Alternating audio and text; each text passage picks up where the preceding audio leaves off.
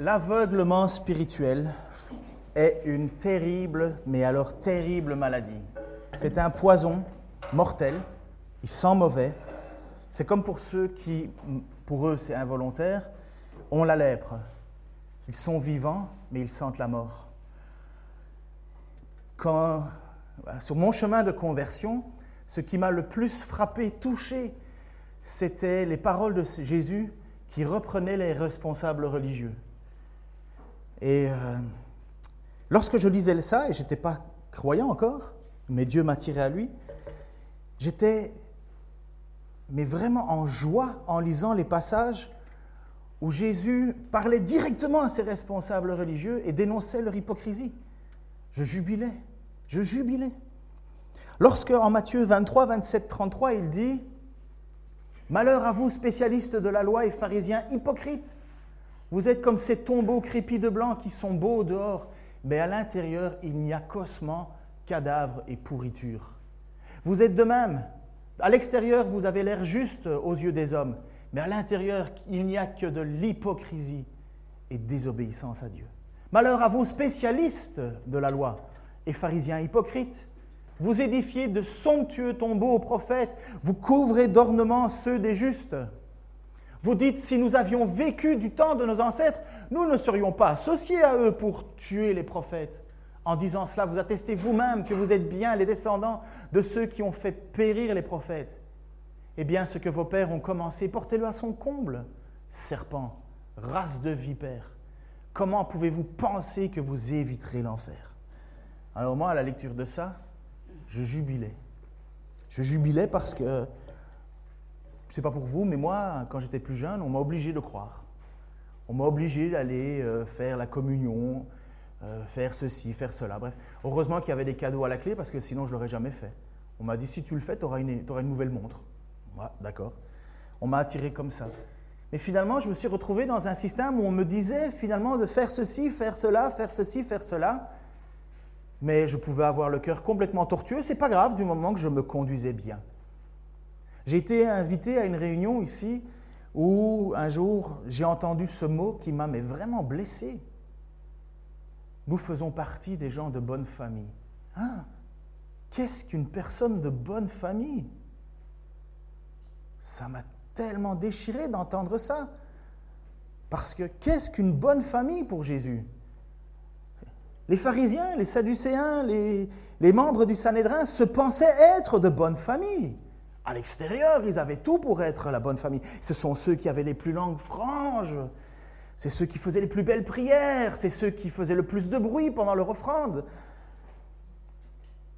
J'ai toujours reproché que l'on décrive Jésus comme une espèce de, petite marionnette, tout gentil, tout doucerette, qui ne dit que des chouettes choses, qui est magnifique, qui est doux. Non, Jésus, c'est Dieu. Jésus, c'est celui qui reprend les hypocrites. Parce qu'il y a bien une chose que Jésus n'a jamais supportée, c'est l'hypocrisie religieuse.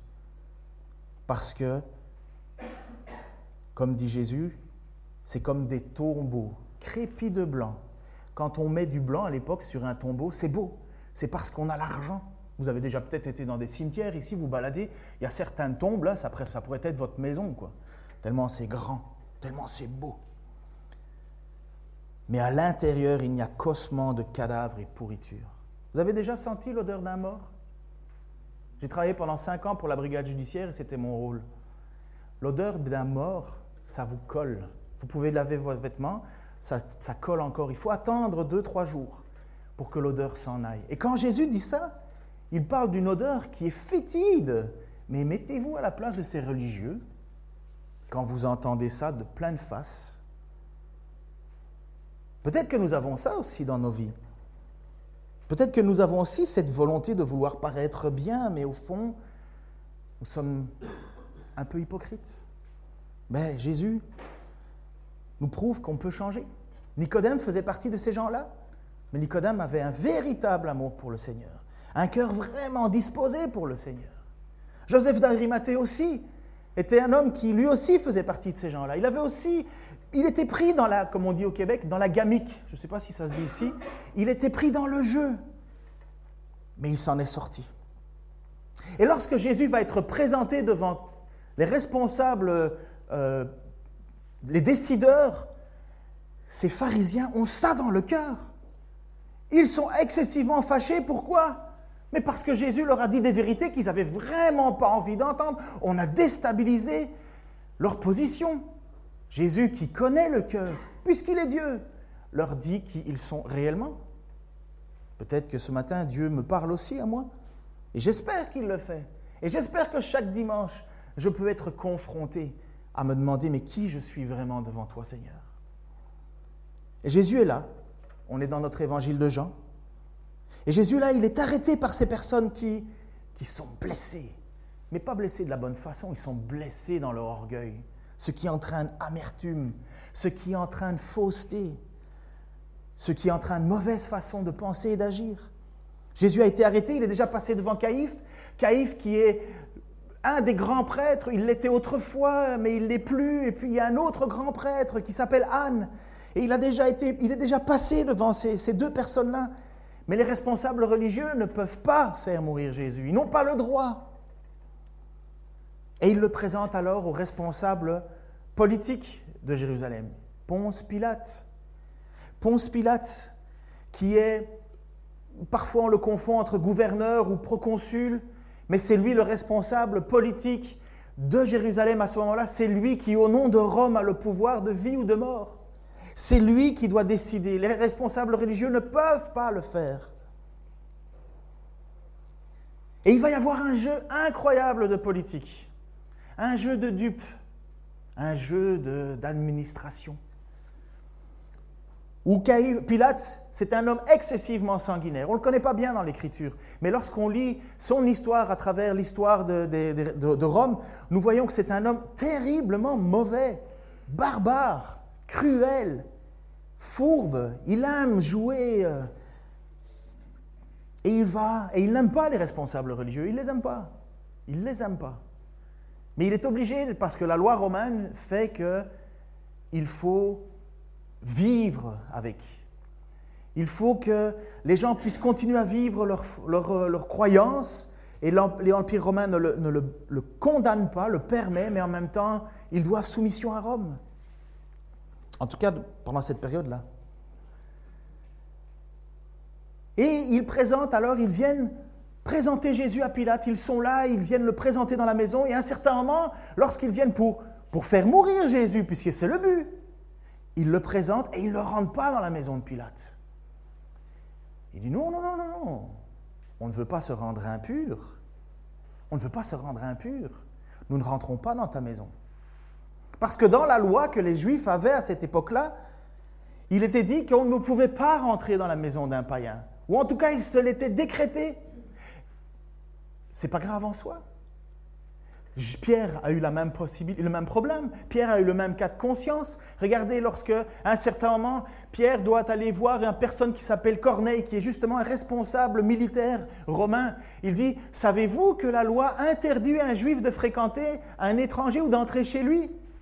Mais voilà la différence avec Pierre, le cœur changé. Mais Dieu m'a fait comprendre qu'il ne faut considérer aucun être humain comme souillé ou impur. Est-ce que Dieu aurait changé sa loi? Est-ce que Dieu aurait changé sa parole entre l'avant et l'après Jésus? C'est qu'il y a un problème alors avec ces responsables religieux, puisque Dieu a fait comprendre. Il y a un problème. Mais les responsables religieux, à ce niveau-là, extérieurement, ils sont parfaits. Ils sont propres sur eux. Et Jésus les a aussi repris là-dessus en disant, Matthieu 23, 25, 26, Malheur à vous, spécialistes de la loi, pharisiens hypocrites vous nettoyez soigneusement l'extérieur de vos coupes et de vos assiettes, mais vous les remplissez d'un produit de vos vols et de, ce que vos désirs incontrôlés convoitent. Pharisiens aveugles, commence donc par purifier l'intérieur de la coupe et de l'assiette. Alors l'extérieur lui-même sera pur. Et là, ils sont là, les pharisiens, ils ne veulent pas rentrer dans la maison de Pilate parce qu'ils disent non, non, on ne peut pas le faire, sinon on ne pourra pas manger le repas de la Pâque. Ou peut-être certainement c'était la fête des repas, des pains sans levain qui suit directement la Pâque, parce que Jésus a pris le repas de la Pâque. Donc, est-ce que les, de quel Pâques on parle? Mais en fait, si on peut résoudre ce problème, pour ceux que ça intéresse, c'est juste après la Pâques, il y a la fête des, des, repas sans levain. Et souvent, on disait la fête de la Pâques, c'était une semaine complète. Et les responsables religieux disent non, non, non, on ne peut pas, sinon on ne peut plus. On ne sera pas assez pur devant Dieu pour manger le repas de la Pâque, qui est finalement la délivrance du péché. Ah, ils ont l'air bien obéissants. Hein.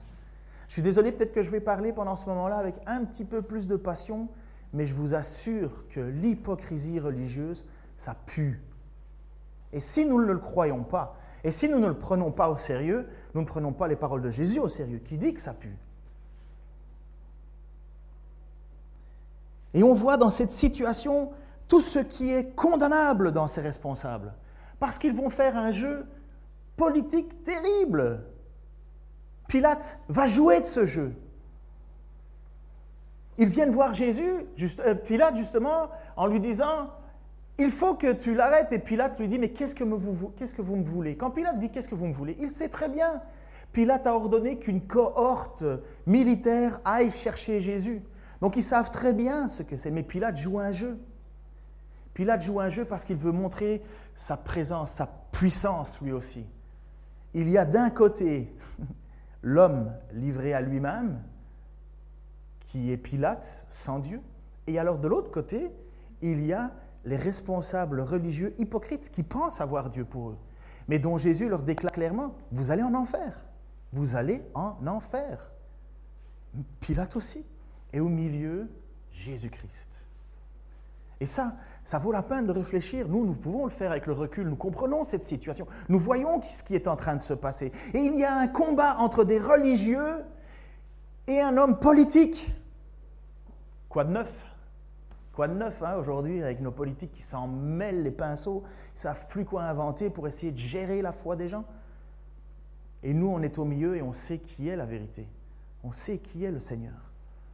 Et on regarde toutes ces décisions se prendre et se prendre. Et c'est un petit peu ce qui se passe dans ce texte-là. C'est un petit peu ce qui se passe dans cette situation-là. Pilate, représentant de l'autorité, et les religieux qui sont là. Et qui, dans les deux cas, vont droit vers l'enfer.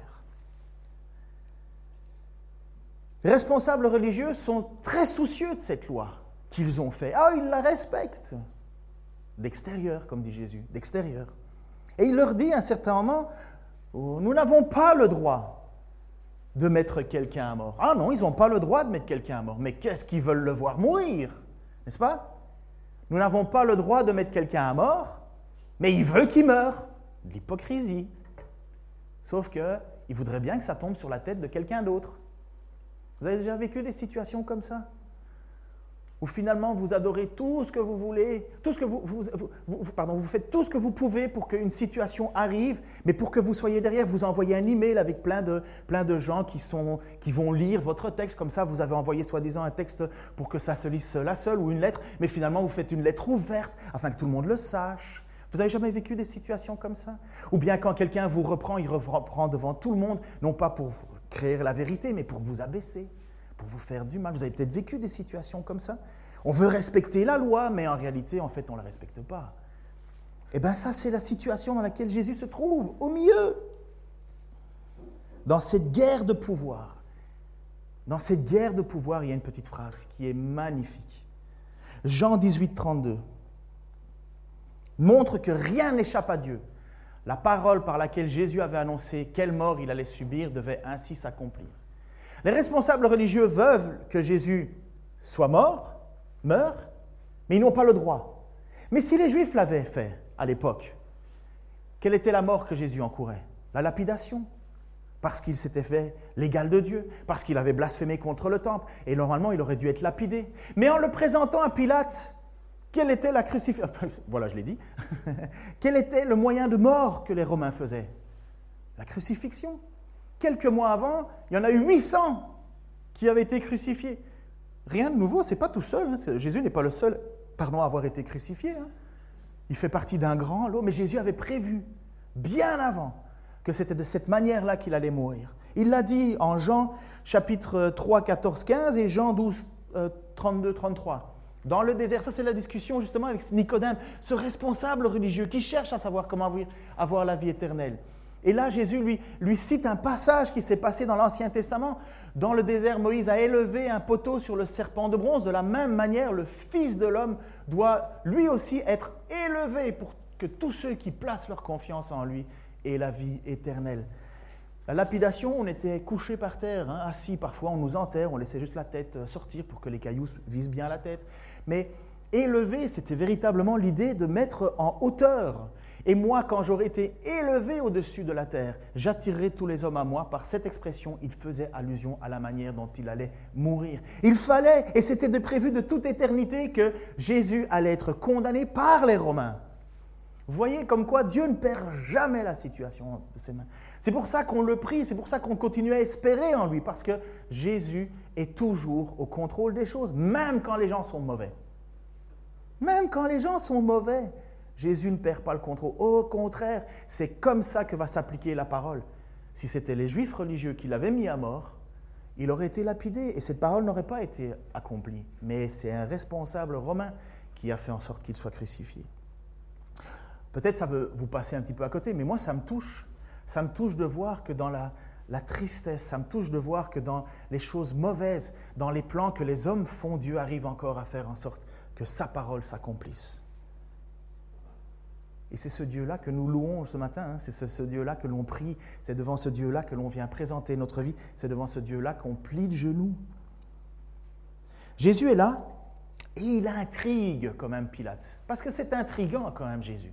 Euh, Pilate a déjà entendu toutes ces choses qui se sont passées au sujet de Saint Nazaréen, au sujet de cet homme qui fait des miracles, qui accomplit des choses extraordinaires, qui soulève la foule quelque part. Mais Pilate a une seule inquiétude, pour Pilate, c'est qu'il ne veut pas avoir quelqu'un qui fait un soulèvement politique. Parce que Pilate, son rôle de, proconsul, de procureur, pardon, c'est, de faire en sorte, de gouverneur, de, de, faire en sorte que tout est calme. La Pax Romana, vous avez déjà entendu parler de ça. La Pax Romana. Il faut que ça soit calme. Et Pilate, son souci, c'est ça. Il faut que ça soit calme. Quelques jours avant, ce n'était pas très calme. Quand Jésus est rentré justement dans, Jérusalem, on l'a accueilli avec des Hosanna, Hosanna. Il est rentré dans Jérusalem comme les textes sont dit, assis sur le petit d'une ânesse. Il est rentré, il a été accueilli. Vous croyez bien que ça ne passe pas inaperçu. Hein euh, euh, Pilate est au courant de tout cela. Mais Pilate se pose la question, est-ce que j'ai à craindre quelque chose pour le royaume, enfin pour l'ordre établi? Et il va poser cette question à Jésus en disant, es-tu roi des Juifs? Rien que ça, c'est de l'ironie. C'est ce qu'on appelle l'ironie johannique. Es-tu roi des Juifs? Es-tu roi des Juifs? Jésus lui répondit, mon royaume n'est pas de ce monde. Si mon royaume appartenait à ce monde, mes serviteurs se seraient battus pour que je ne tombe pas aux mains des Juifs. Non, réellement, mon royaume n'est pas ce monde. Rien qu'en entendant cela, Pilate, il est rassuré. Il dit, OK, ça va, j'ai rien à craindre pour mon royaume, puisque ton royaume n'est pas d'ici, et puis finalement tu ne veux que personne se batte, ça va, la Pax Romana est réglée. Pilate a essayé à trois fois de faire en sorte que Jésus soit libéré quand même. Hein. Trois fois, il a été dire, je ne trouve rien dans cet homme. Jésus, oui, il est spécial, il est particulier, mais moi, je vois rien de condamnable en lui. Le royaume de Jésus n'est pas de ce monde. Ça aussi, c'est une bonne, bonne réflexion. Évidemment, tous ceux qui mettent leur confiance en Jésus, tous ceux qui ont un cœur pur devant lui, ça veut dire un cœur humilié, hein. tous ceux qui se placent et qui plient le genou devant lui font partie de son royaume. Mais le royaume de Jésus n'est pas ici sur terre. Selon moi, et qui suis-je pour dire ça? Mais ça, c'est comme dit Paul à un certain moment, ce que je vais dire n'est pas de la parole inspirée, mais vient de moi, mais moi aussi je pense avoir le Saint-Esprit. Bref, je vais parler en mon nom propre. Selon moi, le plus grand problème de l'Église, ça a été le jour où l'Église est devenue, la, chrétienté est devenue la religion des peuples.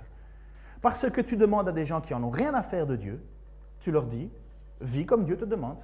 Et finalement, on fait en sorte d'avoir un royaume d'hypocrites. Exactement comme les pharisiens. Ils n'ont pas le cœur à Dieu, mais on leur a dit, vous êtes des responsables, faites votre boulot de responsable. On était responsable de père en fils. Et lorsque Jésus dit mon royaume n'est pas de ce monde et que j'entends que l'on veut mettre le royaume de Dieu sur terre, c'est pas ça. C'est pas ça. C'est pas la volonté de Dieu ça. Mon royaume n'est pas de ce monde. Évidemment, nous sommes un avant-goût. L'Église, c'est un avant-goût du royaume. Mais vous le savez vous-même. si l'Église c'est le ciel, euh, moi je reprends, euh, je reprends mon, biais. Hein. Parce que dans l'Église on se blesse, dans l'Église on se fait mal, dans l'Église on est inconstant, insatisfait, euh, on n'est pas aussi riche qu'on voudrait, pas aussi populaire qu'on voudrait. On, se dit mais non, mais l'Église c'est un avant-goût. L'Église c'est un avant-goût. Tous ceux qui sont dans l'Église ne sont pas sauvés et tous ceux qui sont en dehors de l'Église ne sont pas non plus tous perdus. Il y a des sauvés en dehors. Vous savez, cette phrase qui dit en dehors de l'Église, point de salut, ça vient pas de l'Évangile. Hein. Ça vient pas de Dieu. Mon royaume n'est pas de ce monde. Quand Jésus dit mon royaume n'est pas de ce monde, il n'utilise pas l'expression territoriale. Ce n'est pas un territoire. Mon royaume, quand on pouvait parler de, je ne sais pas si on parlait de royaume de Bourgogne ou de, grand-duché de Bourgogne, de duché de Bourgogne, enfin je ne sais pas trop, mais enfin bref, les, je sais qu'il y avait des bagarres, mais quand il dit ça, ce n'est pas une idée de royaume terrestre, c'est de règne il y en a peut-être parmi vous qui aimez, euh, faire tourner vos ménages, qui aimez euh, faire en sorte que lorsque vous lisez quelque chose, vous êtes obligé de lire deux, trois fois la phrase pour être sûr d'avoir bien compris. Je vous encourage à lire du Jacques Ellul. Jacques Ellul était un philosophe chrétien, justement, qui parlait de cela et qui mettait toute l'emphase sur ce côté-là de Jésus. Que finalement, le royaume de Dieu, il est subversif. Ce n'est pas parce qu'on établit ou qu'on décrète qu'un pays est chrétien qu'il est chrétien. Mais si dans un pays, tout le monde était chrétien, ce serait magnifique.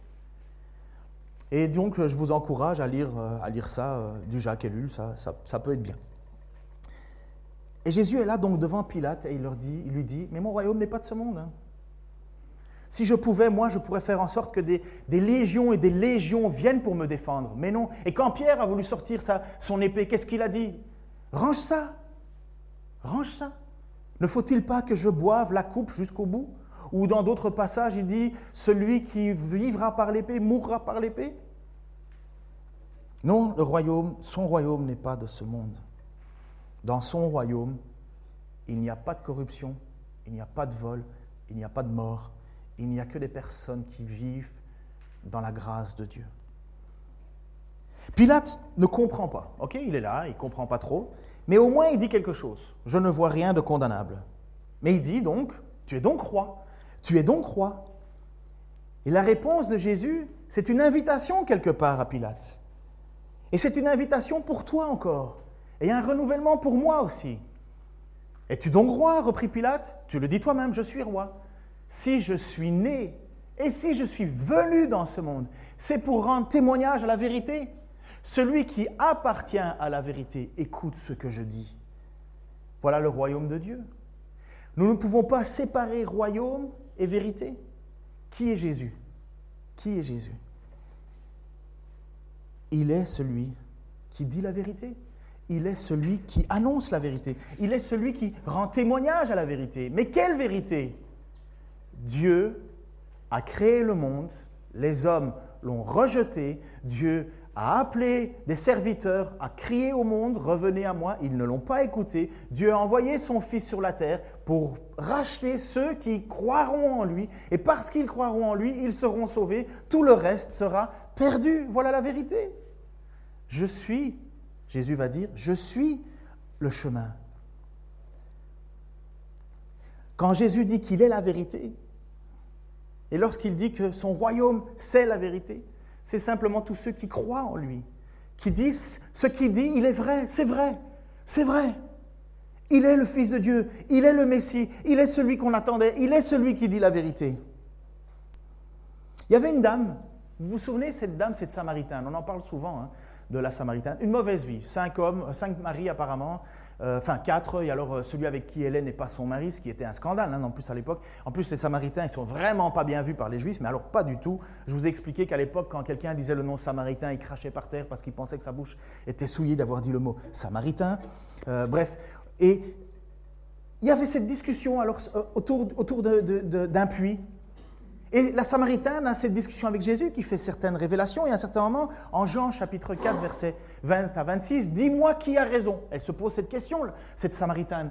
Nos ancêtres ont adoré Dieu sur cette montagne-ci, parce que les Samaritains avaient une, religion qui faisait qu'ils pensaient qu'il fallait adorer Dieu là et non pas le Dieu au temple.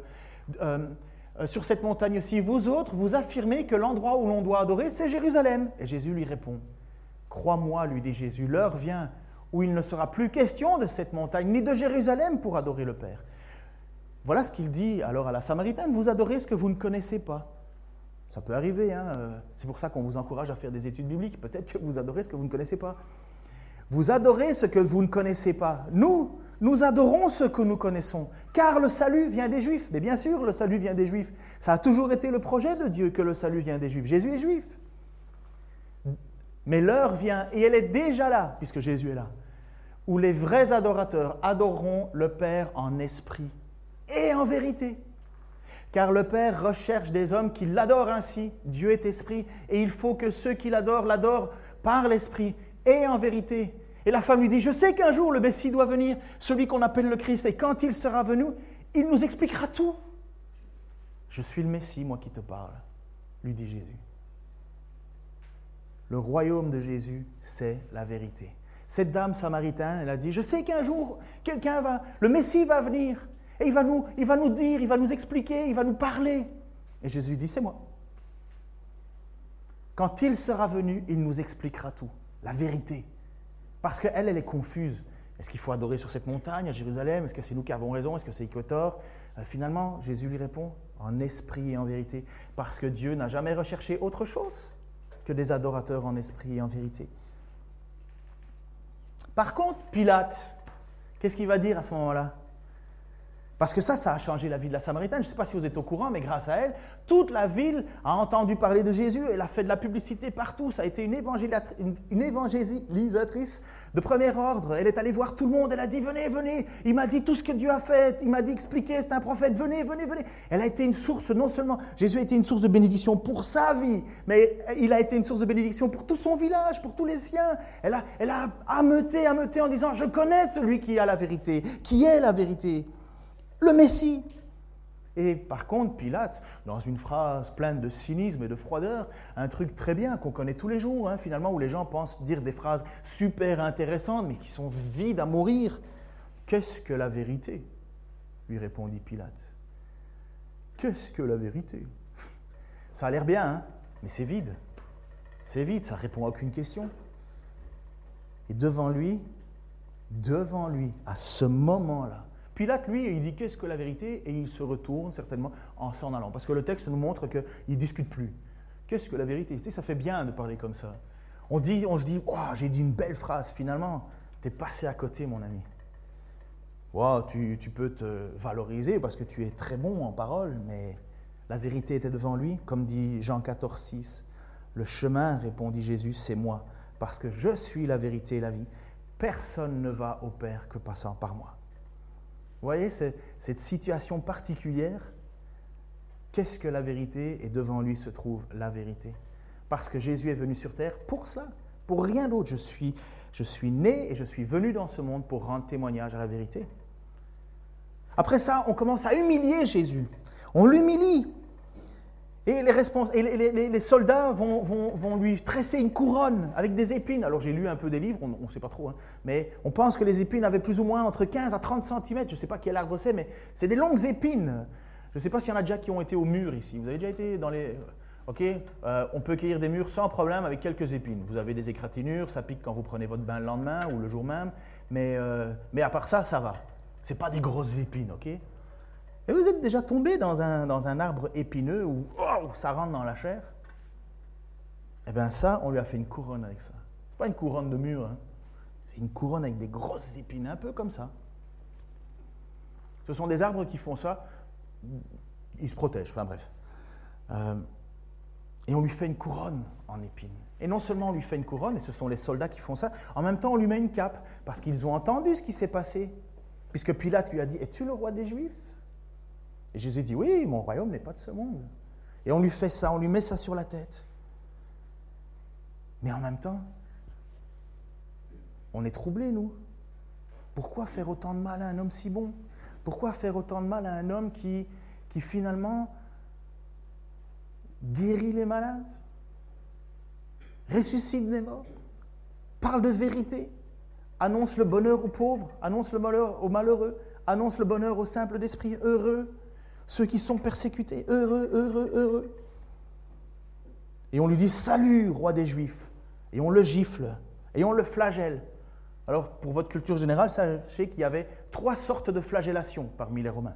Il y avait des flagellations douces, flageller, c'est fouetter, et alors il y avait des flagellations hyper dures, où finalement c'était des, espèces de fouets avec plusieurs lanières, et au bout des lanières, on mettait ou des petits morceaux de plomb ou des petits morceaux d'os, l'idée de pouvoir, lorsqu'on frappe et lorsqu'on flagelle, ça arrache la peau. C'était pas agréable, pas du tout. Et on pense que Jésus a vécu cette flagellation la plus difficile des trois parce qu'il n'arrivait plus à porter le bois pour monter. Il était abattu, écrasé. Mais qu'est-ce que fait Pilate? Pourquoi est-ce que Pilate permet ça? Parce qu'il veut humilier les Juifs. Il ne se rend même pas compte dans son jeu. Il le présente, il le fait sortir de, la, de sa salle et il dit Ecce homo, voici l'homme. Voici l'homme qui dit qu'il a des prétentions d'être un roi. Ce n'est qu'un homme. Et alors il va dire aux Juifs, voici votre roi. Mais c'est c'est pas c'est pas euh, Pilate, il n'est pas là en train de, de, reconnaître la royauté de Jésus. Il veut humilier les Juifs en disant, regardez votre roi. Flagellé, couronne d'épines, giflé. C'est quoi ça comme roi? Ça, c'est le côté mauvais de Pilate. Et c'est en même temps toute l'ironie de la situation. Parce que c'est bien le roi des Juifs. C'est bien lui. C'est bien lui, Dieu venu parmi les hommes, qui a voulu qu'il meure de cette manière-là, qui a prié certainement, oh Père, éloigne de moi cette coupe amère, non pas ma volonté, mais ta volonté, parce que la volonté de Dieu, c'est ça, c'est de présenter ce roi-là, ce roi.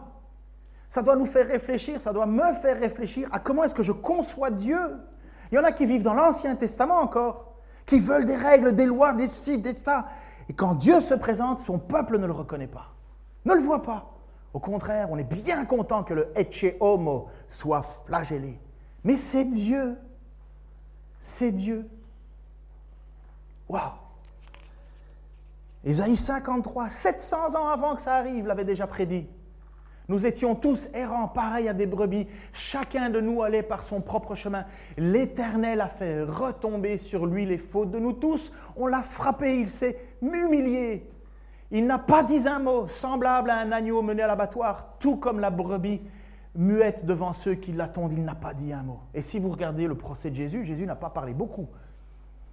Il a été arraché à la vie par la contrainte suite à un jugement.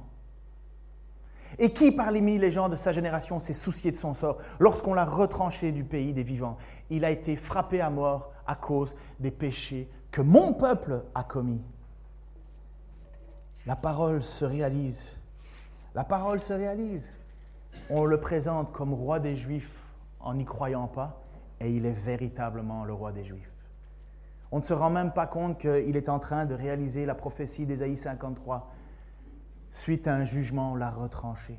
On l'a jugé de quoi? On l'a jugé parce qu'il s'était fait appeler fils de Dieu. Et les pharisiens ont arraché leurs vêtements en disant Scandale Toute ta vie, tu aurais dû attendre ça. Toute ta vie, tu aurais dû savoir que j'allais venir. Et lorsque je suis venu, et j'ai eu beau faire les signes, et j'ai eu beau te montrer, tu n'étais pas là. Pourquoi? Parce que Jésus leur a dit Vous avez comme père le diable. Vous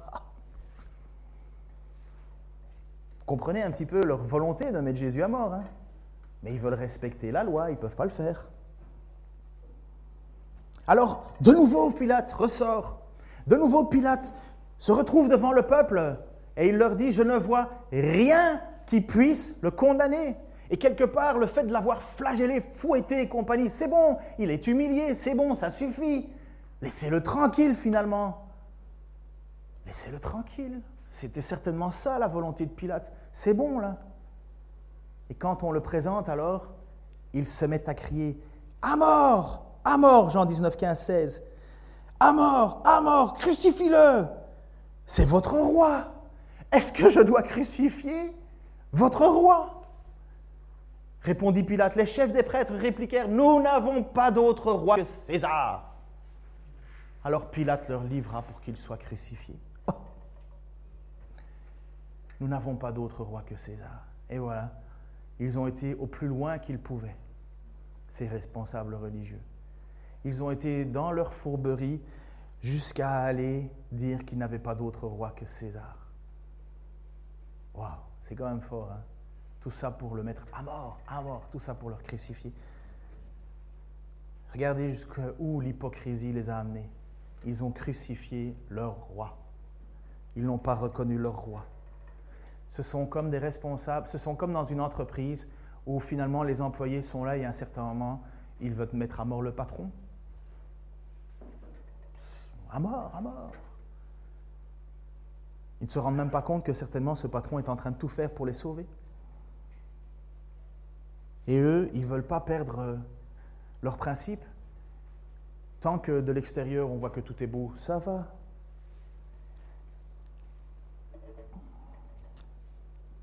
Ainsi s'applique la parole que Jésus a dite en Jean chapitre 10 et 11.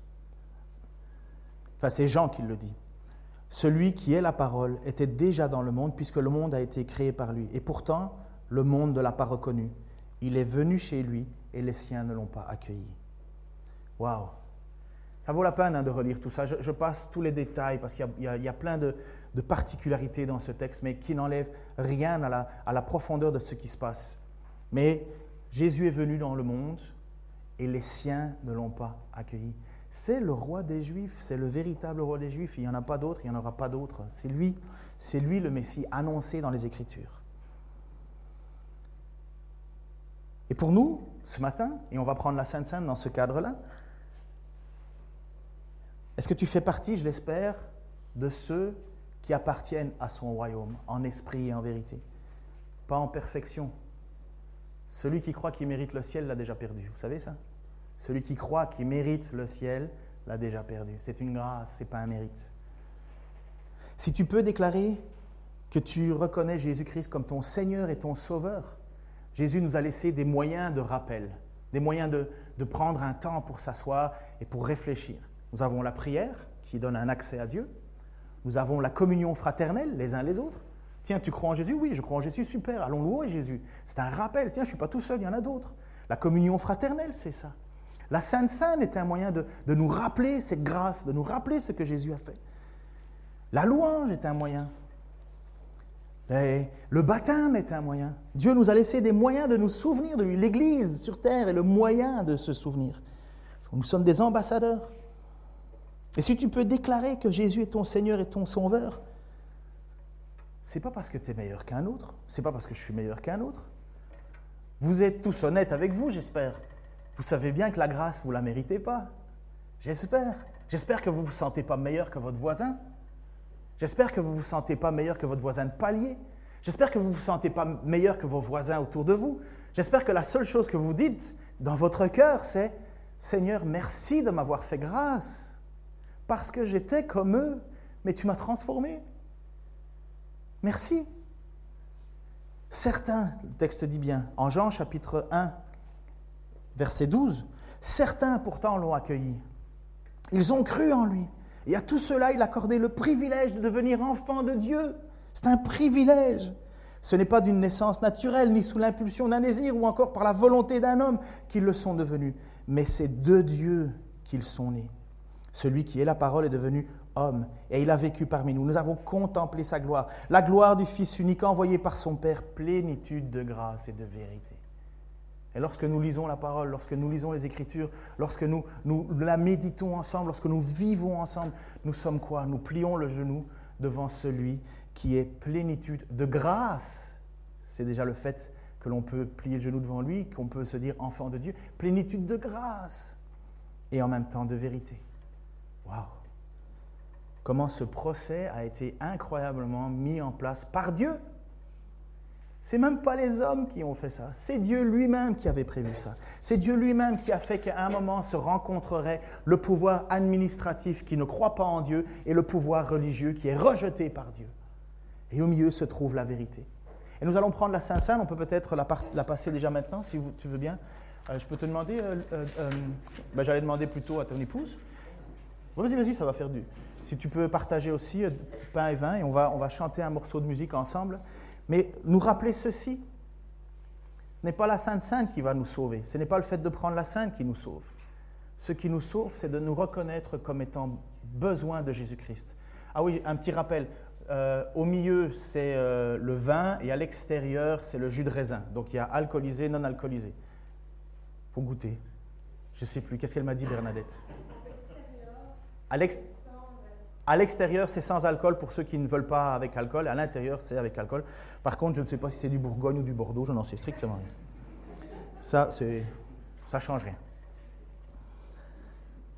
Seigneur, je veux te remercier pour ma propre vie, Seigneur. Lorsque j'ai lu, quand j'étais jeune, ces passages avec ces responsables religieux hypocrites, Seigneur, j'étais tellement joyeux que tu les reprennes. Seigneur, je ne voyais même pas mon propre état de mon propre cœur. Je me pensais, Seigneur, meilleur qu'eux. Seigneur, je regardais même pas à toi, je regardais à être plus que eux. Seigneur, mais lorsqu'on pose ses regards sur toi, lorsqu'on voit ce que tu as fait, ce que tu as accompli, Seigneur, on ne peut que, que se rendre compte qu'on est pareil à eux. Nos désirs, Seigneur, n'étaient pas toi. Notre volonté n'était pas toi. Mais dans ta grâce, tu t'es approché de nous. Et Seigneur, comme l'a prié encore Patrice là tout à l'heure, Seigneur, nous, ne pouvons que célébrer ta grandeur ton amour pour nous, pour chacun d'entre nous. Seigneur, je te prie pour ceux qui ce matin ne te connaissent pas, ou ceux qui, par l'intermédiaire d'Internet, Seigneur, entendront ce message, ils ne te connaissent pas. Mais Seigneur, s'ils désirent la vérité, ils la trouveront dans tes paroles, dans ta vie, dans qui tu es. Seigneur, je te remercie parce que tu as subi des, les, atroces, des souffrances atroces Seigneur, toi qui n'as commis aucune faute, toi qui n'as commis aucun péché, tu as été péché pour moi, pour eux. Seigneur, merci parce que c'est juste par la grâce et c'est par la foi que je peux le saisir. Seigneur, toi tu connais véritablement l'état de mon cœur. Toi, Seigneur, tu sais si je suis un hypocrite. Seigneur, si je le suis, abaisse-moi, afin que toi, tu puisses être élevé dans ma vie. Seigneur, et nous savons que tu fais grâce. Tu ne veux pas nous écraser, Seigneur. Tu veux nous relever. Tu veux nous élever à la dignité de laquelle toi tu nous as placés, Fils de Dieu. Seigneur, nous allons prendre ce repas en mémoire de ce que tu as fait pour nous, cette grâce imméritée. Seigneur, merci. Merci pour chacun d'entre nous, ici assis dans cette salle, Seigneur. Merci parce que tu renouvelles encore, Seigneur, ta grâce. Je te prie pour mes frères et sœurs, Seigneur, qui ont des temps de difficulté ici. Seigneur, qui ne savent pas trop ce que demain va être fait. Seigneur, merci parce que tu les écoutes. Seigneur, je te prie pour tous ceux qui se sentent mal dans leur peau parce qu'ils se battent contre le péché. Seigneur, donne-leur la force d'abandonner et de revenir à toi. Parce que c'est ce que tu veux. Seigneur, donne de la persévérance à ceux qui luttent contre le péché et arrivent à ne pas céder parce que c'est ce que tu veux. Seigneur, merci parce que de toute façon, à tes yeux, nous sommes au bénéfice de ta grâce et de ta vérité. Et nous ne pouvons rien dire que merci Seigneur. Et nous allons prendre ce pain et ce vin en mémoire de ce que tu as fait en te disant merci Seigneur, dans le nom de Jésus-Christ. Amen.